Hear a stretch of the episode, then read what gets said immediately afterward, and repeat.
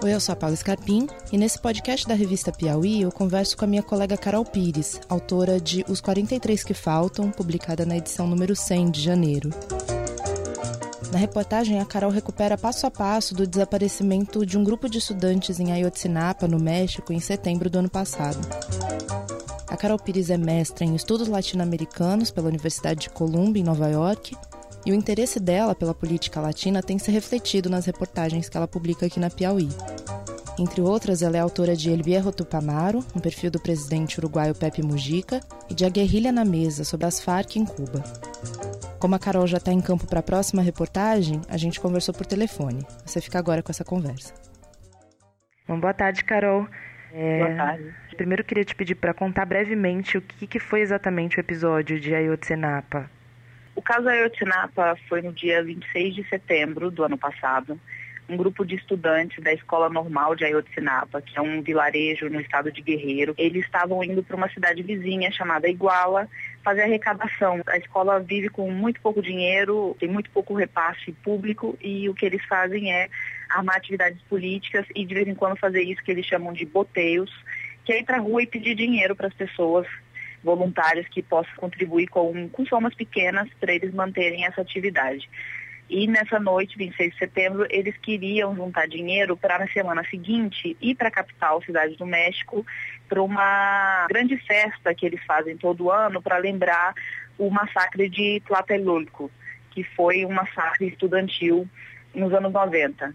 E aí eles conseguiram chegar até Iguala, fizeram o boteio e foram para a rodoviária pedir para as empresas de ônibus dois ônibus para eles poderem levar para a escola, para eles irem juntos nesses ônibus para a cidade do México na semana seguinte. E na saída da rodoviária apareceu a polícia municipal e simplesmente começou a atacá-los, a atirar contra os ônibus.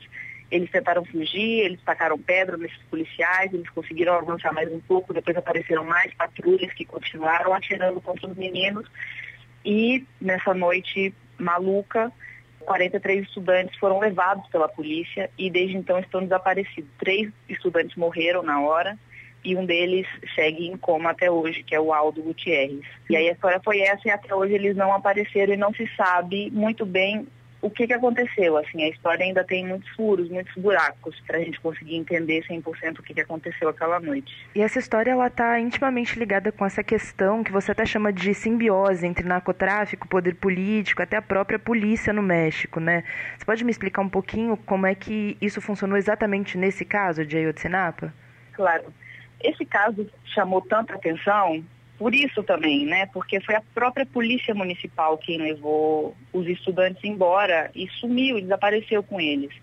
E aí quando você começa a puxar o fio da meada, o prefeito da cidade era casado com essa mulher Maria de Los Angeles Pineda, que é irmã de um narcotraficante importante ali na região, que era do, desse cartel chamado Guerreiros Unidos. Então, foi se descobrindo que ela, ela era o braço narcotraficante dentro da prefeitura. O prefeito desviava dinheiro e mandava para os cartéis. E os cartéis podiam nomear policiais dentro dessa polícia municipal de Iguala. Então, sabe, é uma simbiose mesmo ali. Então, quem os policiais, quando levam os estudantes, o que se sabe até agora é que eles entregam eles para alguns sicários, alguns assassinos desse cartel, e eles assassinam os estudantes, segundo as investigações da Procuradoria, que na verdade estão sendo muito questionadas, mas é isso que se sabe oficialmente até agora. Tanto que, depois que eu publiquei a matéria, saíram muitas notícias no México, nas revistas semanais e nos jornais também. Os jornalistas começaram a encontrar provas de que houve participação do Exército e da Polícia Federal no desaparecimento dos estudantes. Então, não era simplesmente um caso de simbiose entre é, o narcotráfico e o poder numa cidadezinha no interior pobre do México, sabe? Então, que a Polícia Federal e o Exército já estavam monitorando esses estudantes, eles sabiam a hora que os estudantes chegaram na cidade, tem os documentos provando que a Polícia Federal e o Exército informaram seus quartéis a chegada dos estudantes na cidade, mas tudo isso ainda está meio encoberto, não se sabe muito bem qual o nível de participação deles no caso, sabe? Mas então o prefeito está preso, a primeira dama também, tem toda essa essa coisa nebulosa aí por trás, assim. Também por isso indigna tanto, né? Por que matar 43 estudantes? Eram meninos de 18, 19 anos, que não incomodavam ninguém a ponto de, sabe, não era uma briga de cartéis de droga. Eram simplesmente estudantes de uma escola normal, gente pobre, filho de camponês, agricultor, assim. Claro, e justamente por causa da dimensão dessa tragédia, né, esse caso teve uma cobertura mundial, né? Todos os jornais do mundo deram a notícia, têm acompanhado. Eu queria saber do seu ponto de vista como repórter, como foi fazer uma cobrir um caso que já está sendo tão coberto pela mídia? O que você tentou fazer de diferente antes de sair para apuração? Como você pensou em cobrir essa história? O pior é que quando você começa a olhar a história recente do México, não é um caso tão isolado assim, sabe? Em 2010, em Tamaulipas, 72 imigrantes ilegais desapareceram e depois soube-se que eles foram é, executados pelo cartel dos Zetas, que era um cartel grande na fronteira. Então você veria assim o, o, apelo dessa história, mas por se tratar de estudantes mesmo? Por se tratar de estudantes, por ser uma escola que é muito conhecida no México, porque essas escolas normais rurais já foram muito fortes. Ao longo dos anos elas foram sendo, foram tirando um pouco do ar delas, do dinheiro e tal. Elas vão acabando com os poucos, porque elas são escolas historicamente conhecidas como escolas politicamente de esquerda. Então, era uma escola conhecida, o, Lúcio Cabanhas, que é o, o guerrilheiro de esquerda mais conhecido da história recente do México, saiu dessa escola, então uhum tudo isso ajuda, sabe? E são só três horas de viagem de Ayotzinapa até a cidade do México, assim. Então, acho que o que acontece na cidade do México é que tem muita essa violência e tudo é muito, assim, na periferia do território nacional, sabe? E quando eles veem que a violência está chegando muito perto da capital, eu acho que isso ajuda também a dar mais visibilidade. Mas eu acho que nesse caso também dos meninos de Ayotzinapa, uma coisa que ajudou muito a chamar a atenção é que o Penha Neto, o presidente, anunciou várias reformas liberais, uhum. tanto na área energética, na área econômica, coisas de reforma fiscal. Então, todas as revistas internacionais, sabe, The Economist, a Times fez uma capa com ele, com o Penha Neto, estava todo mundo muito interessado nesse novo México que ele estava prometendo, México moderno, modernizado e tal. E aí tem muito, muitos novos, inclusive muitos novos correspondentes no México por causa dessa expectativa de, de pujança na economia, sabe? Uhum. E então no meio disso acontece o, o caso dos meninos de Ayotzinapa e é uma lembrança de que o México ainda é o México, sabe? Com a sua dura realidade, que se você não faz uma reforma se não resolve essa crise dos direitos humanos lá, não vai ser o México moderno tão cedo. Claro.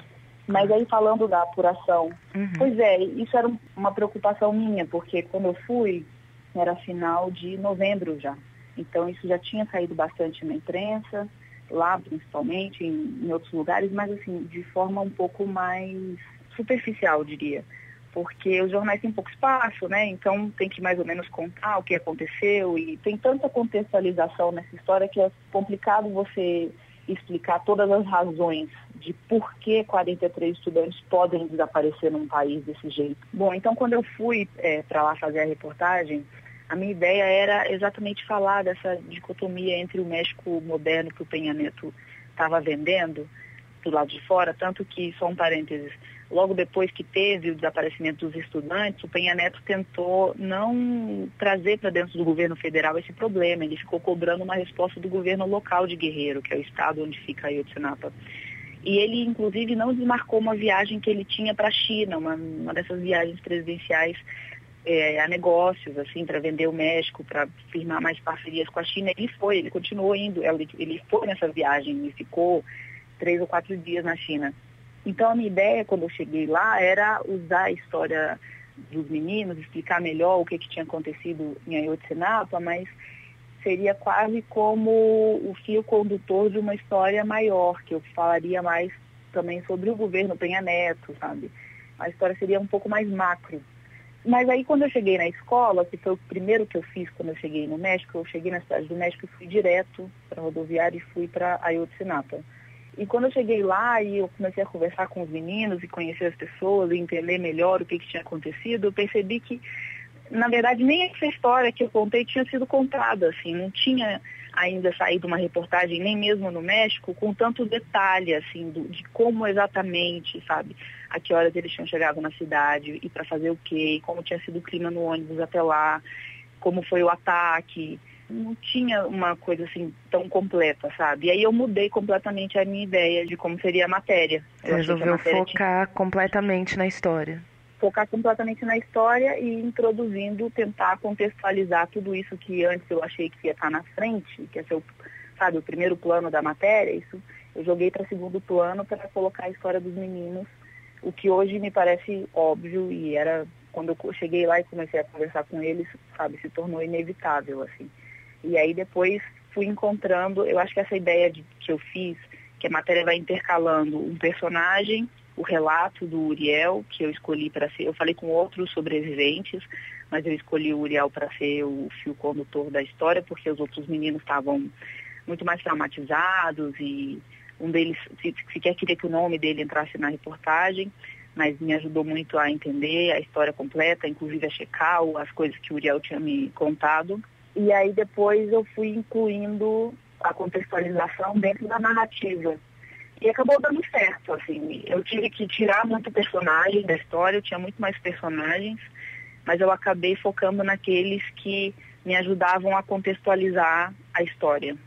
Então tem uma hora que eu estou falando desse personagem, o Roberto Calo, que chega comigo na escola, a gente desce, ele é ex-estudante da escola, e ele me ajuda a explicar quem foi o Lúcio Cabanhas, essa formação de esquerda que a escola proporciona, e eu fui focando nos personagens que me ajudavam a contextualizar. E uma coisa que eu gostaria de perguntar, que tem a ver com essa questão que você me falou de ter vários personagens, você ter escolhido um como fio condutor. Frequentemente, quando a gente faz uma reportagem que tem tantos personagens assim, que não é um perfil, que é uma história que envolve muita gente, existe uma dificuldade na hora de trazer isso para o texto, né? De não perder, não deixar o leitor se perder com tantos nomes e de escolher uma maneira de contar. Eu queria que você me contasse, assim, fora essa questão de ter escolhido um dos alunos como fio condutor. Como você pensou em construir? Porque o texto, ele de alguma maneira tem muito, não sei, não sei se a palavra seria flashback, mas ele vai e volta pro, de contextualização para a história algumas vezes, que, que fica uma maneira muito interessante de contar. Mas eu queria saber se você pensou nisso na hora de fazer a apuração ou se você, na hora de escrever, você teve muito trabalho pensando em estrutura. Como que foi essa confecção do texto mesmo? Foi um daqueles casos em que você vai no avião pensando como vai ser a matéria, você mais ou menos imagina como seria a estrutura, para chegar lá e fazer uma apuração que depois, quando você volte para casa, não tenha buracos, né? Mas é isso, depois quando eu cheguei na escola, que eu comecei a conversar com eles, eu vi que aquela ideia que eu tinha antes não ia funcionar de, de forma alguma. Então foi só realmente quando eu voltei, sentei e falei, não, tô, o que, que eu estou pensando ainda? É óbvio que eu tenho que contar a história a partir da história da noite, né? Do que, que aconteceu aquela noite e encontrar uma forma de intercalar. Assim. Então acho que como a história é mais interessante, porque pode ser maçante também você ficar lendo sobre políticos mexicanos, história mexicana, guerrilha mexicana e tal. Mas é um caso universal, então o que tinha que estar na linha de frente era o caso dos meninos e essa noite de 26 de setembro, o que aconteceu aquela noite. Então eu coloquei, joguei isso na frente para ser o fio condutor, então depois de cada contextualização eu volto, faço esse flashback que você fala, para a noite da tragédia, para o leitor pelo menos eu imagino, continuar interessado, sabe? Continuar lendo a matéria até o fim para saber o que que no final das contas aconteceu aquela noite toda. Tá ótimo, Carol. Muito obrigada. Tá obrigada a você. Você acabou de ouvir a minha conversa com a repórter Carol Pires, autora de Os 43 que Faltam, publicada na Piauí número 100, que já está nas bancas. Até mais.